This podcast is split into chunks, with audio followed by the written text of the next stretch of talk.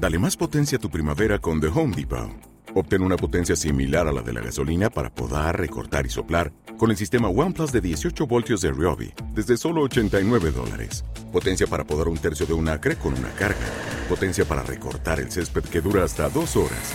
Y fuerza de soplado de 110 millas por hora. Todo con una batería intercambiable. Llévate el sistema inalámbrico OnePlus de 18 voltios de Ryobi. Solo en The Home Depot. Haces más. Logras más. Con las formas del ayer. Con Mario Minervino. Ingeniero, bienvenido, buen día. ¿Cómo ¿Qué le tal? va? Buen día. Bueno, hoy vamos a hablar de una foto que se encuentra en la entrada del EU2. Exacto. En, en- en el pasillo de acceso a la radio hay varias fotos que rescatan la historia de Bahía Blanca. En realidad el acceso a la empresa, pero cuando vas para la radio. Derivas para la radio. Bueno, hay una foto ahí que da cuenta de la presencia de dos pesos pesados de la época Literal. en Bahía Blanca, como fueron Atahualpa Yupanqui y Aníbal Troilo Pichuco. Mira que dos. Un tanguero, otro del folclore. O sea, es que había un programa en, en el EU2 Pepe que se llamaba la Fonoplatea de, Claro. del EU2, cuando estaba en el edificio de Sarmiento 64, primer piso. Era una sala donde los artistas eran contratados y tocaban en vivo. Programa que salía cerca de las 9 de la noche, a veces un poquito antes, con algún auspicio, y ejecutaban durante 40 minutos, 50 minutos, actuaban en vivo con gente invitado a, la- a ver el, el espectáculo. O sea que era una transmisión muy especial. Había una platea. Había una platea, sí, sí, aparte era un mini teatro, era, digamos, con escenario, con toda una escenografía. ¿Calle Belgrano estaba? No, ¿O no, no, no, en en Sarmiento? Sarmiento 64, primer piso.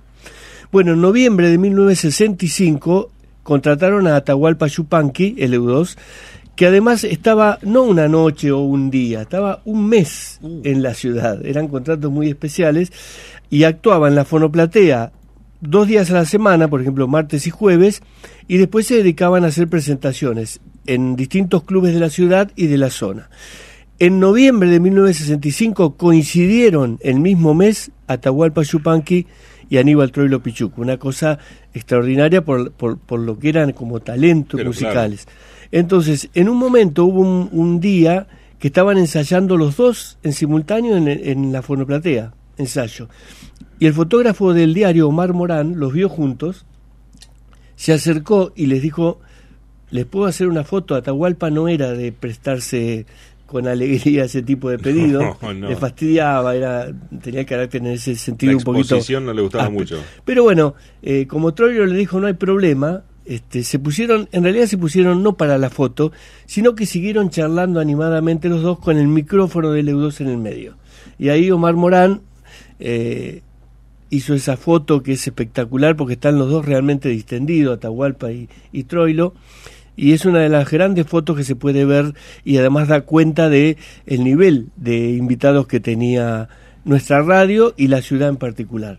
Eh, también compartieron un almuerzo en un restaurante que había en calle Celarrayán, frente a la Plaza Rivadavia, sentados uno al lado de otro, Troilo y Atahualpa Yupanqui. Estaba el periodista Bruno Pasarelli, que contó todo lo que pasó en esa cena y realmente es una nota que está publicada en el diario llena de anécdotas y de, y de cosas que, bueno, realmente hoy toman un valor extraordinario. Pero bueno, era recordar el nivel de artistas que llegaban a la radio, la fonoplatea, esta actuación en vivo de estos artistas, y Atahualpa Yupanqui y Aníbal Troilos Pichuco juntos en esta emisora. Eh, dimensionemos lo que era la fonoplatea que venían. Bueno, eh, mire, hay fotos que están en la Sí, entrada sí, también de la radio, pero Estela Raval y los cinco latinos. Sí, Julio Eh, Sosa. Julio Sosa. Todos los eh, artistas Las hermanas. Legrand. Exactamente. Y- bueno, visitas, pero. Sí, de- sí, de- y después ya entrando en la década de 60, Violeta Riva, Néstor Fabián, También está esa Ortega. foto, claro. Exactamente. Y ya te digo, actuaban en vivo y con gente en la, eh, sentada ahí que mirando el espectáculo, así que era todo un- una sensación. Hermoso recuerdo, Mario, gracias. Por favor.